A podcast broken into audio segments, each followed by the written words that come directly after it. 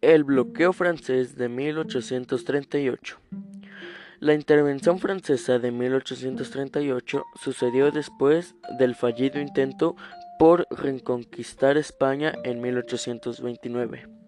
Desde 1828, algunos franceses residentes en México reclamaban al gobierno mexicano el pago por los daños sufridos en sus bienes durante la independencia y revueltas posteriores.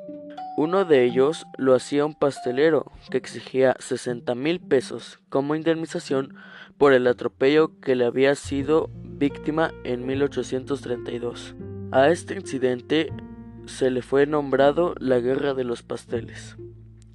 El gobierno mexicano declinó toda responsabilidad en cuanto a daños que nacionales o extranjeros hubieran sufrido durante la revolución. La declaración incomodó al gobierno francés, que envió una flota para bloquear el puerto de Veracruz y presentar un ultimátum donde exigía que el pago de 600 mil pesos por reclamaciones e intereses. En marzo de 1838 arribaron al puerto de Veracruz buques de guerra franceses.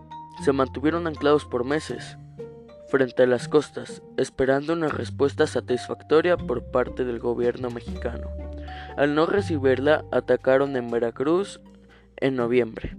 Santa Ana acudió a la defensa, que quiso recuperar la simpatía del pueblo mexicano que había perdido al, firmar los tratados de Velasco. En el año siguiente se firmó el Tratado de Paz, en el cual México se comprometió a pagar la cantidad exigida por Francia, pues en esto consistió la intervención francesa de 1838.